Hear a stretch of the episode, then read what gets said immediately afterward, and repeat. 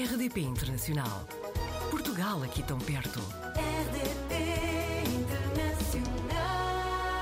Nasceu em Viana do Castelo, viveu em Macau quando era criança e licenciou-se na cidade do Porto. É arquiteta, foi para a Itália em 2007, é mãe de duas meninas luso-italianas e apaixonada por cozinha, uma paixão que partilha com dedicação no seu blog Sal e Saudade. Seja muito bem-vinda, Rita. Olá, obrigada. Bom dia, Joana. Bom, segundo a descrição do seu blog, que eu estive aqui a ver com muita atenção e com água na boca, mudou-se para a Itália por amor. Como é que isto aconteceu? Conte-me. Exatamente. Eh, conheci o Filipe, o meu marido, em Ferrara, quando fiz Erasmus. Eh, fiz um ano de Erasmus em Ferrara. E do ano seguinte, eh, o Filipe veio para Portugal fazer Erasmus e éramos amigos, não veio com intenção nenhuma, mas acabou por acontecer.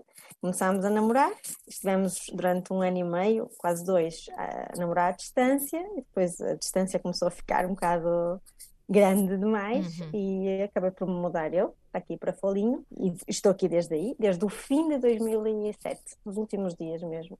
Como é que foi a experiência quando chegou à Itália? Foi difícil adaptar-se? Eh, Eu já conhecia ah, alguma coisa de Itália, porque tinha feito Uhum. cá Erasmus durante um ano Sim. e depois durante o ano, o- os dois anos de namoro, tinha vindo várias vezes, mas é sempre, é sempre uma adaptação, uma coisa é estar aqui em Erasmus, Exatamente. é- não é- outra coisa é, é vir de férias, chegar para dizer, eh, quer dizer, fechar portas em, em, em Viana, eu estava a trabalhar já na altura e estava bem, eh, quer dizer, minha vida, eu não me mudei para, para encontrar melhores condições de trabalho, não é? E Uhum. portanto foi assim, o início foi um bocadinho eh, difícil porque sabe-se o que se deixa e não se sabe o que se encontra, não é? Tanto é Uhum. que eu vim para aqui e disse, eu disse ao Filipe, eu vou, mas eu vou seis meses, eu vou em prova, vou ver, eh, tipo estágio, a ver se, se, se a coisa corre bem e quero a minha casinha e não vamos morar juntos, quero a minha independência e depois vamos ver,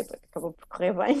Sim, já, já lá vão alguns anos, não é? Quase 15, em, em dezembro faz 15 anos. E Depois também a, a linguagem, quer dizer, eu falava bem italiano, mas não falava muito bem, e a- as pessoas a falarem eu ficava muito cansada, chegava ao fim do dia sempre exausta, porque toda a gente falava comigo, eu conseguia acompanhar o início os inícios, mas depois, a certa altura, já entrava em tilt. Os primeiros meses são os mais difíceis, a adaptação, depois as coisas vão, vão, vão, vão estabilizando. E desde que nasceram as miúdas, a Clara e a Diana, eh, a minha casa é aqui. A Clara e a Diana falam português também? Falam, elas, eh, eu falo sempre com elas em português Uhum. e elas eh, agora eh, falam muito bem, até, até mudam muito rapidamente de uma língua para a outra. Claro que a língua materna delas é o italiano, porque estão Uhum. aqui e ouvem mais e vão para a escola e tudo, mas falam muito bem português e percebem perfeitamente. Perceber, percebem desde sempre. Como é que é criar duas filhas em Itália? Sente que tem qualidade de vida? Consegue fazer algum tipo de comparação com a vida que tinha em Portugal? Pronto, na altura sem filhas? Eh, assim, é eu- a cidade onde eu estou eh, é pequena. Uhum. é fácil. que- Viana também é, mas tem mais ou menos a mesma dimensão. E, e a qualidade de vida, claro que é maior em relação a uma cidade grande, que consegue-se levá-las para a escola a pé, eh, fazer tudo, não é? Uma dimensão humana. Itália, o problema, Ita- o problema é uma vantagem para as crianças, por exemplo, a escola aqui eh, só existe de manhã, só há aulas de manhã. Uhum. E, e para as crianças isso é ótimo, não é? Que têm menos, estão menos tempo lá enfiadas, mas para, uma- para a gestão familiar é mais complicado. O que se sente muito aqui é que ou, ou se tem avós que, que ajudem, Uhum. ou, ou uma estrutura familiar, uma rede importante, ou então um dos pais tem que trabalhar em part-time, que é o que acontece na nossa, na nossa família. Eu só trabalho de manhã Uhum. e, e pronto, e à tarde estou com as miúdas e levo-as às atividades delas e essas coisas assim. É a única, assim, há uma diferença grande em Portugal, a presença da escola é, ma- é maior. Acho que se consegue gerir melhor eh, isso, com as suas vantagens e as suas desvantagens, não é? Relativamente à sua área profissional, já percebi então que, que está a trabalhar em part-time E disse-me há pouco que não saiu de Portugal por falta de oportunidades. Portanto, profissionalmente até estava bem como arquiteta. Sim. Foi difícil depois arranjar trabalho em Itália? Assim, eu vim para aqui uh, que já tinha um trabalho. Uhum. Uh, vim com um trabalho e trabalhei nesse gabinete durante os primeiros meses, depois eu não, não me adaptei muito bem ao uhum. estilo e acabei por mudar, arranjei outros, outro, outro trabalho e depois uh, acabámos por optar por abrir o nosso próprio gabinete. Portanto, eu trabalho por conta própria com, uhum. com o meu marido, com o Filipe. Trabalhamos juntos. Identifica-se com a forma de estar dos italianos? em que sentido? Uh... A maneira de ser, a maneira de olhar para a vida, calculo que isto, claro que estamos a generalizar, não é? Vale o que vale, mas uh, comparando se calhar com a maneira de ser dos portugueses, haverá certamente diferenças. Uh, foi um choque para si adaptar-se ao estilo de vida aí ou deu-se logo muito bem? Não, é, sim, os portugueses são muito mais discretos e tímidos, não é? Somos um, um povo muito fechado na sua conchinha e os italianos não, são muito mais abertos, expansivos e, e sem preconceitos. Acho que o, o português é um bocadinho. É, não, é, não, é bem não é preconceito que eu quero dizer, é hum, timidez e de, claro que no início era é um bocado complicado. Nós somos, o português é muito certinho, eh, muito cumpridor, muito. E os italianos têm aquela forma esperta de, de, de contornar os problemas, de resolver, de, de, se adaptar. No início era, era mais difícil, eu acho que agora essa forma de, virar a, a, conversa, de conseguir fazer com que as coisas depois venham no nosso sentido, acho que um pouco já, já apanhei, acho que é, que é, que é positiva não ser chico esperto, porque depois também eh, há muitos italianos que passam para esse lado, para o lado Sim. negativo da coisa. Sim. Mas aqui na Úmbria, por exemplo, acho que, que estão até bastante equilibrados e, e, em muitas coisas muito parecidos com os portugueses. Pois é, o país, a Itália é muito grande e existem vários tipos de, de maneiras de estar por exemplo, entre o norte e o sul é, é mesmo muito diferente. Um italiano do norte com um italiano do sul são duas, duas nações à parte mesmo. Claro.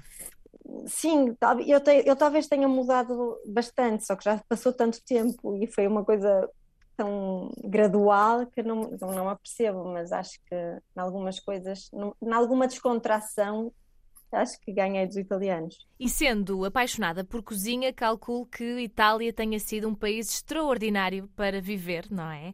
E, e, isto leva-nos ao seu projeto, o seu blog, que se chama Sal e Saudade. Sim. Já agora conte-me porquê este nome. Ah, bem, sal mete em todas as receitas e a saudade, porque o blog nasceu mesmo para colmar a saudade de Portugal e dos sabores portugueses. A memória também vem muito daí, não é? Daqueles cheirinhos da, da, da cozinha das mães e das avós. E foi um pouco para, para, assim, para colmar a saudade, para partilhar eh, com as pessoas aqui, com os, com os italianos, a verdadeira cozinha portuguesa, a cozinha tradicional e vice-versa, com uhum. os, uh, porque eu também já sou, também sou italiana, naturalizei-me e portanto uh, partilhar também com Portugal, com os portugueses, toda, todos os conhecimentos de cozinha que adquiri aqui e também fazer um livro de receitas, digamos, eh, com a dupla nacionalidade que caracteriza a minha família, mesmo para as miúdas, para continuar, para elas eh, continuarem a ter contacto com as duas realidades. De vez em quando até mistura as duas cozinhas, correto?